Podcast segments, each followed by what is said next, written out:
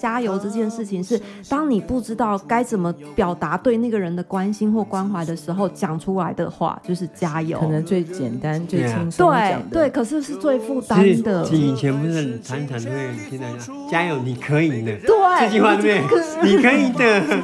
可是对我们生命来说，我们最怕听到这种话。我们都是超人，披着隐形的披风，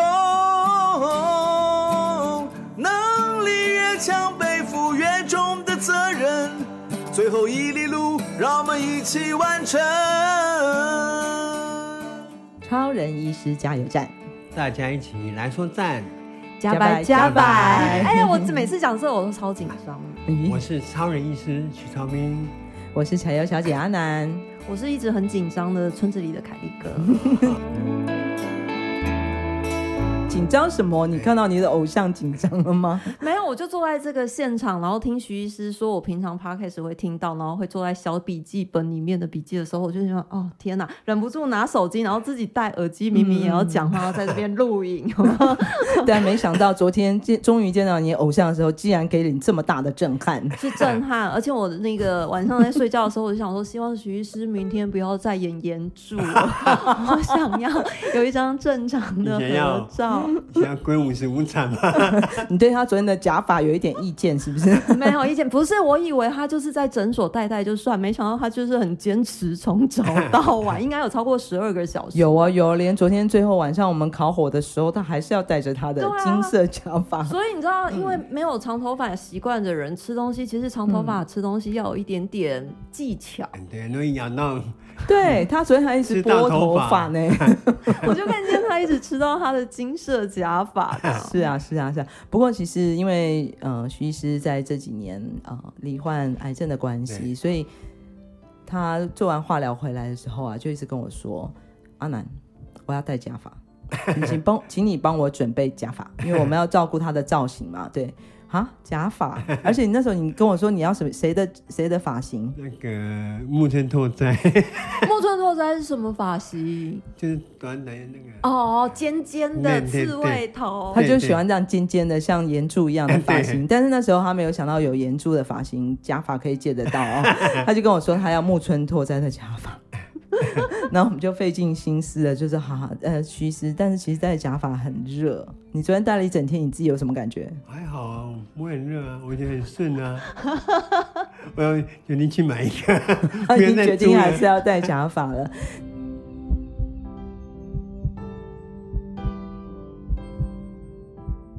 呃，今天早上在跟凯莉哥我们在吃早餐的时候聊到哦，因为嗯、呃，大女儿小路在十一岁的时候。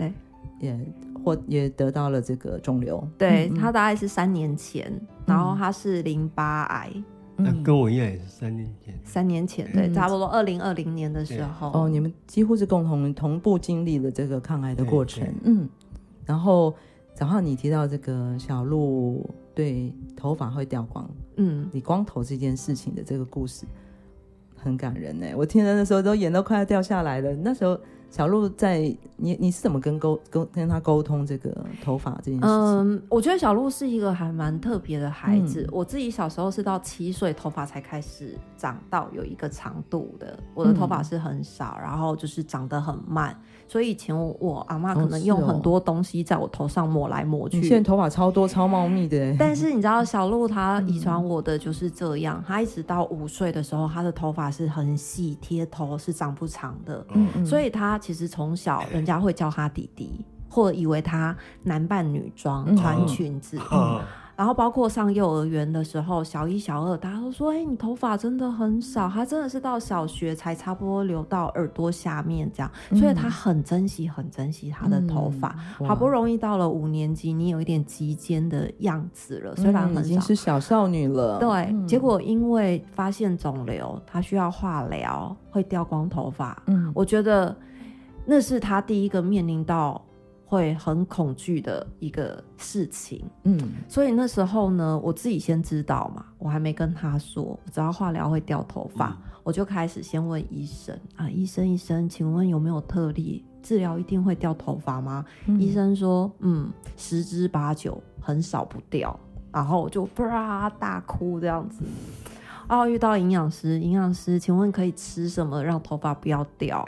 营养师说没有这种东西，就是一定会掉。啪，我又大哭。然后遇到心理师，心理师有没有什么办法？就想说一定会有偏方，是不要掉头发的啊。嗯、最后问了很多人，包括社工，然后包括儿癌病房的妈妈们，我几乎都问过了。然后每次问完我就大哭，先哭完一轮，就回到病房，我开始跟小鹿沟通。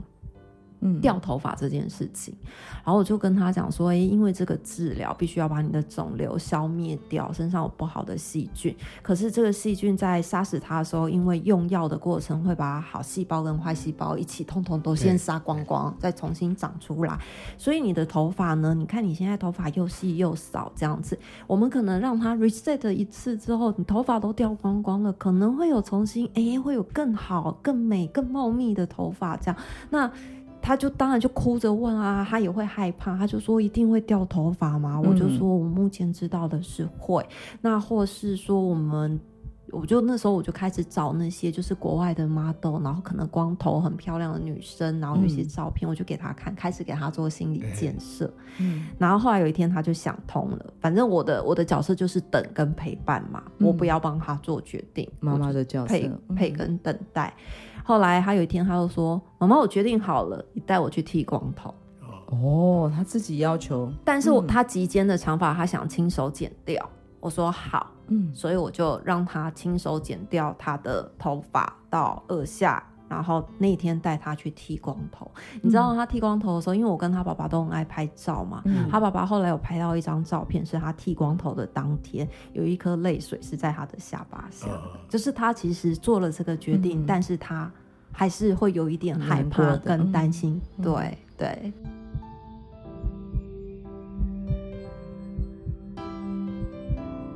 然后呢，那个。那个那个时候，他开始在掉头发的时候，其实是某一天很突然的，他睡起来，我第一次看到他那个枕头上面都是头发时候，我心里面有一个感触。我以前都觉得电视剧演的那个治疗化疗掉头发是假的，怎么可能一睡起来一把一抓头发一把？后来我女儿身上，我发现这件事是真的。你知道我看到他起床的时候，我还不敢让他看见，我赶快把那个枕头上面的头发都扫到垃圾桶里面去，我不敢让他看到他已经开始在掉头发。可是我心里面还是很难过啊。后来那两天，你知道，只要他待过的，不管是软骨头、地上什么，全部都是头发，全部都是。后来呢，我以前很喜欢做手工艺、羊毛毡，嗯、我就开始收集那些头发，我就开始搓，在我的掌心搓搓，每一颗每一根头发我都把它搓搓到越来越大颗球。有一天，我小鹿问我说：“你这是什么？”嗯、我说：“你的头发球。”嗯，然后他就觉得很新奇，然后我掉头发怎么会变成这么可爱的东西，很像猫在玩的东西。然后我家小黎本来也很害怕，小黎是小女儿，她也很害怕。然后她开始看到我做这个时候，她也一起搓。然后最后我们三个人就一起搓她掉下来的头发，在她还没有剃光头之前啊。然后我就觉得，哎，这个就是开始接受，我开始会掉头发。可是你可以用不同的方式引导孩子，让他知道他开始在掉头发。嗯嗯嗯，而且那时候你讲到这个，他虽然他很勇敢哈，决定让我带我去剃光头，很帅这样子，可是毕竟还是要有一段时间要接受自己的样子。然后有有碰到同学看到他，或是小朋友忍不住看到他光头的时候，都还是有一些奇怪的表情，对不对？嗯，嗯，就是其实还是因为他不一样嘛，外面造型是不一样了嘛。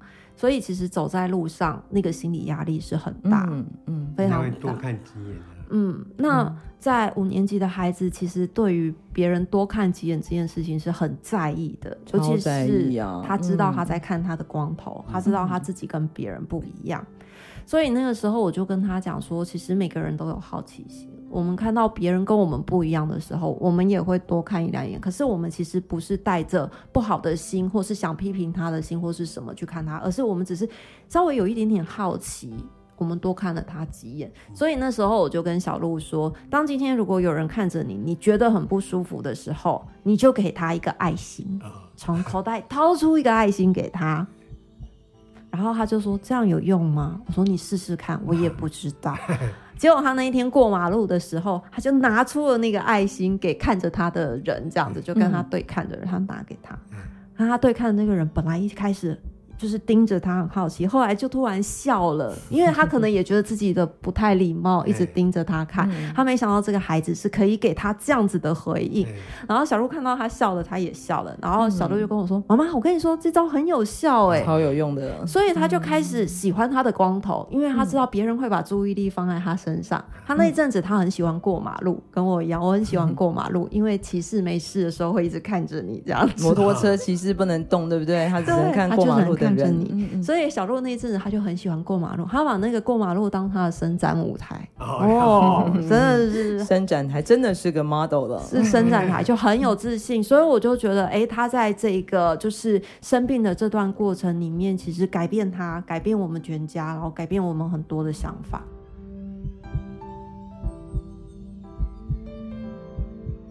不过这是从一个孩子他罹患癌症的。你们的陪伴的过程里面，对你们自己个人的改变的也都有，包括孩子他怎么转换他自己的心情哦。但是身为一个母亲，当你呃看到的知道自己的孩子罹患了一个比较算重大的疾病的时候，我相信这一段时间的陪伴也不容易吧？你自己的心里，嗯，我觉得比较难的是一开始的时候，就是要接受这件事情，嗯。嗯因为你没有办法想说，十一岁的孩子不就是应该要健康的长大？生病是老年人的权利，这在 我的认知里面是这样，怎么会是在孩子身上？可是后来我觉得，其实真的真的最困难的就是前面从知道到治疗的前面一到两个月的时间，我的接受期。嗯，可是你一旦接受了这件事情之后，你发现你必须得跟他共存。必须要陪伴他这一段时间，因为他不可能不治疗，嗯，一定要治疗，路就是两年，追踪期就是九年到十年左右，嗯嗯，所以他到现在他都还在追踪。然后我我觉得我那个时候其实还蛮快就转换我的想法了，反正你都得治疗嘛，嗯，你都一定得面对。然后我就开始跟我孩子就是在病房里面，我觉得算是我们两个，呃，除了婴儿期之外，有史以来。独处最长的时间，OK，嗯嗯，我把这个期间其实变成是一个更了解彼此的一个时间点。嗯，今天早上那个小鹿出来的时候就说：“对呀，妈妈那时候跟我挤在同一张病床上，挤死了，然后他都要把床升得好高好高，为什么？”因为我们我们其实我们家是住在村子里面，嗯、我还是住在村子里面，所以我来土土坂部落的时候，我其实觉得哎、欸，还蛮还蛮像我家的环境。嗯、然后那个时候，因为医院都是在台北嘛，嗯、然后他的医院又是在市区里面，嗯嗯，然后我就跟小鹿说：“你看，我们住这个哈健保房，免费，百万北市夜景，免费。”我们每次都可以看到宝，然后床就升的超级高，嗯、所以我不管是白天还是晚上，我都会把那个他的病床升到超级无敌高，然后再加上儿童病房是在比较高的楼层，嗯、所以他就是会坐在那边，我们两个就坐在那上面赏夜景，不管是吃饭，然后他还会在上面写生干嘛的，反正就是看着那个不用钱的百万夜景。我就跟小鹿说，我觉得我们的台湾健保制度这样子，让我们住健保房，然后享受免费的夜景。我们要好好享受，哇！所以其实真的是了不起哈，不断用用什么样的心态去看待我们的困难，其实是蛮重要的哦。嗯，然后这个妈妈竟然能够让孩子，她这是哪来的自信哈？这么大的强大的自信心跟勇气，对野孩子，野孩子的自信哈。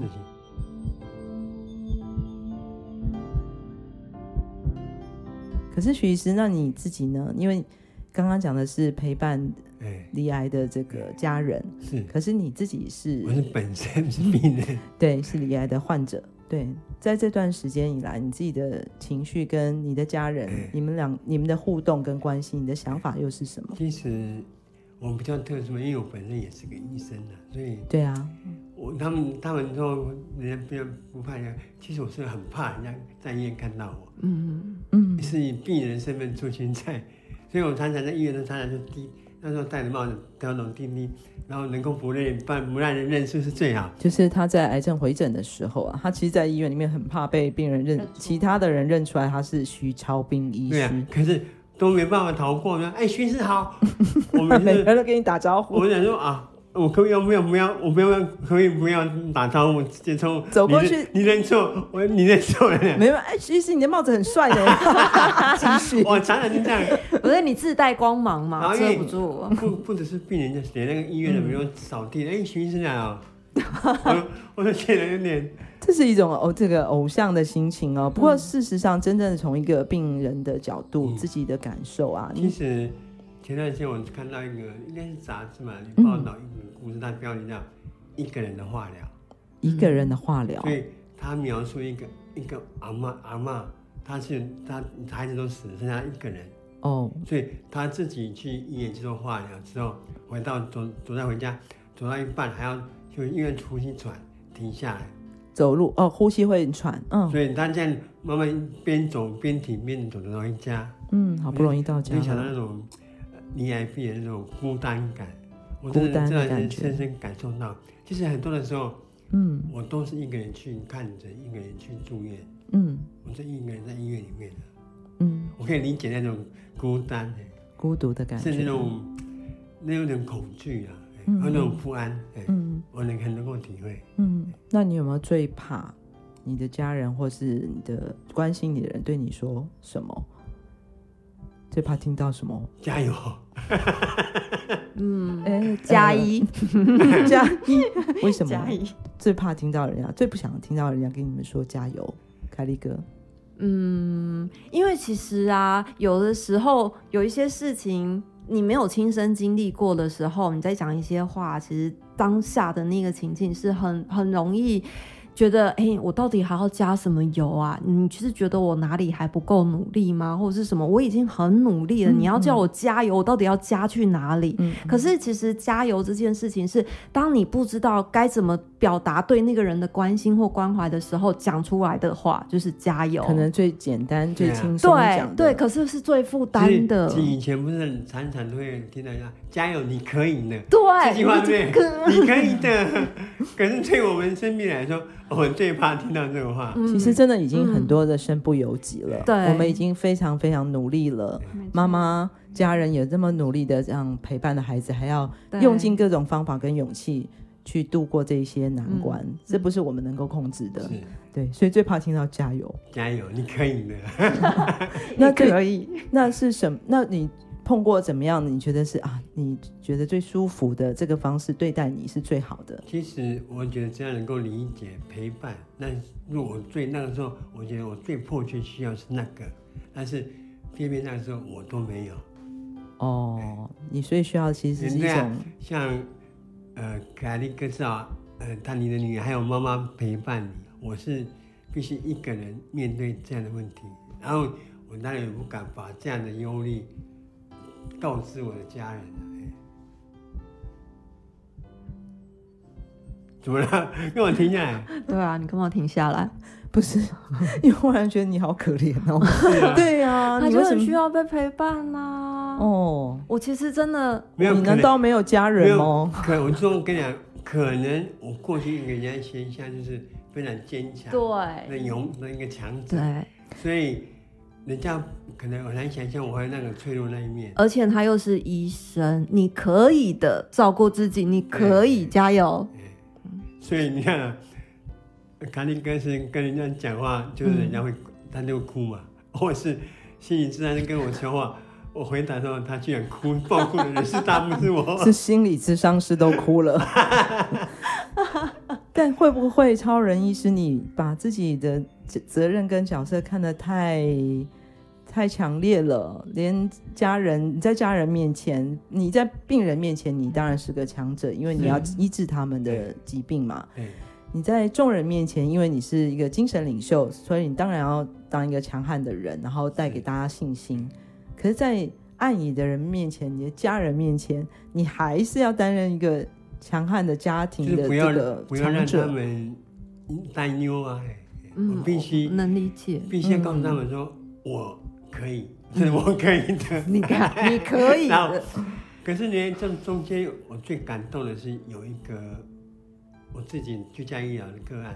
哦，你的个案，他他是前段时间是肾物腺癌，肾物腺癌。治疗后来不是很成功，嗯，又发现大肠癌，所以他后来就放弃治疗了，嗯，居家里，嗯嗯。结果有一次我去跟他挂，我因为挂头一科嘛，学医肿瘤科在台东嘛，结结果他的太太刚好那天带帮他要拿那个止痛药。就在诊间看到我，就开始跟我打声招呼。哎，徐医生，你在这边看病？我说对。然后这个回他回去把这件事情告诉这个病患。就下一次我刚好要去刚好去看这个病患的时候，病人已经躺在病床上，已经奄奄一息，然后嗯，很衰弱了。对，说徐医生，你身体还好吗？哦，听到说你都已经这样的人，你还要关心我的身体？嗯，那反而是让你最感动的。对，嗯。也在那一刻，你应该有一点点不同的想法了吧？开始我觉得，其实前段时间我心情低潮，就是因为我知道我的颜值再也回不去了，颜值再也回不去了，已经掉很多，然后我的体力再也回不去了，嗯，我的过去那种呃很会很机智医师的强帅气、很坚强的自信再也回不去了，嗯，我那时候真的想说。如果我再也不是那个过去的超医师，我到底还要坚持什么东西？嗯，我是不是就都放弃算了？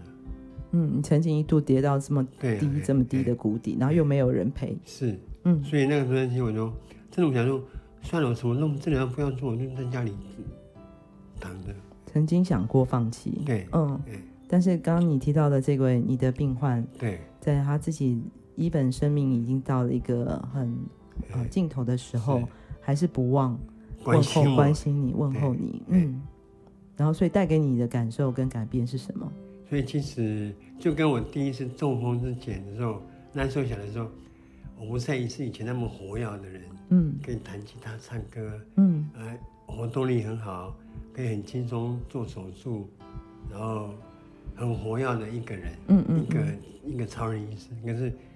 可是当时后来慢慢接受之后，我发现我可以另外另外一个形象出现，所以才会成立协会基金会。嗯嗯，也的确那段时间的我，甚至更超越生命前的我。哦，是变形金刚。对，你从 当中风之后，你转变变身变成了。本来是那个大黄蜂，现在变成科博文。耶嘞，对，明明是变严柱，没有，现在是现阶段开始。对对，所以你成立了基金会，推动了推动了南回协会。对对，然后这一个近年来的这次的癌症的冲击。对啊，其实我们前段时间我真的每天在照镜子说啊，我再也回不去那个帅度了。我到底还能够还什么自信活下去？而且你还开了一个几乎是变脸一样的手术，十六小时哦，因为要移植一些肌肉，对，所以你真的是一个变脸手术的。对，那时候。刚我后来说，整个半边的脸是麻麻的，嗯嗯，啊、吃饭没有力量，我只能够吃布丁，嗯。这种软的食物，嗯嗯，所以那段时间我真的非常低潮，嗯，可是我最近开始心情开始转变，嗯，是的，我的确可能再也回不去那个颜值巅峰的状态，嗯，我也无法再回过就过去那种说话铿锵有力，嗯，然后到充充满无穷自信的那个我，可是。嗯，也许我现在是转变，要转变转身成演著的时候，从柯柯博文要转型成演著了，哇塞，烈艺新秀了，浴火凤凰啊！对对对。所以凯利哥，其实你可以可以想见了，其实那天徐医师决定要用这样的一个形象面对你的全家，也包括当然他知道小路在过去几年也辛苦了，全家都辛苦了。这个颜柱的形象也可是我们全。基金会跟协会第一次看到徐医师转型成这样子。我昨天还亲自照给老人家，老人家吓一跳，哈，就是，可是他们好开心，我觉得他们好开心哦。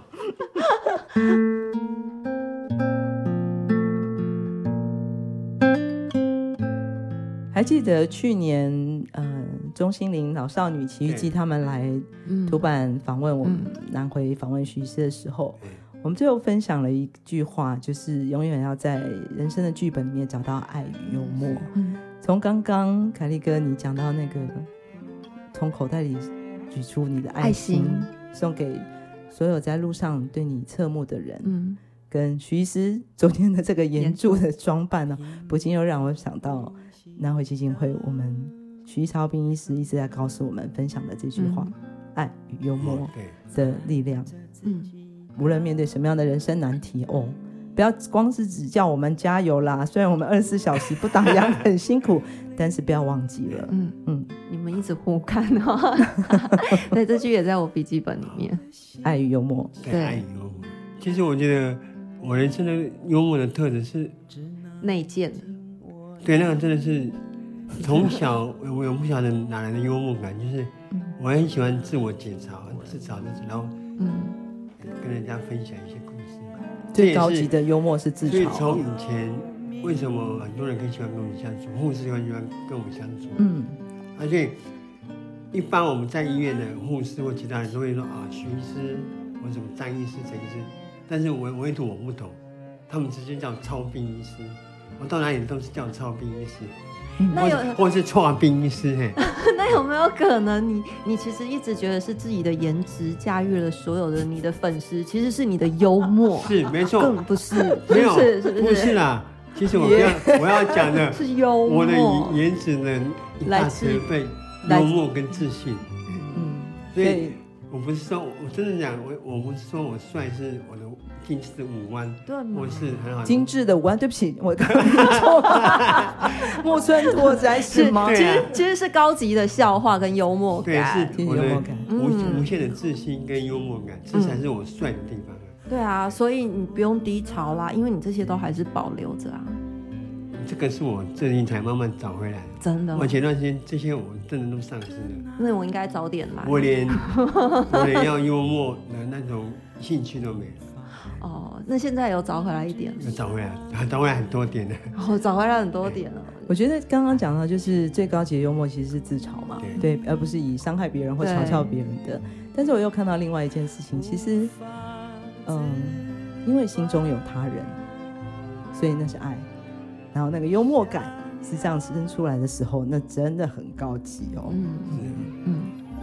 然后今天很谢谢两位不。从不管是从癌症的陪伴者、家人，或是自己是癌症病患的这个经历，我们的超人医师这几年你们也辛苦了，但是更感谢的是你们在你们的经历当中跟我们分享了这么多爱与幽默的故事。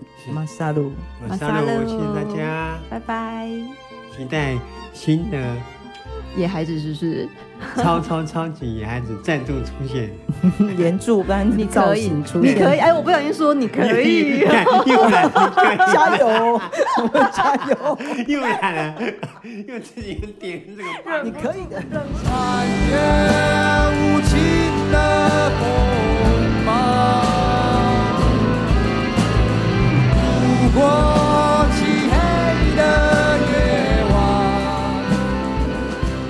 从屏东到台东这条南回公路上，有一间超人医师加油站，二十四小时不打烊。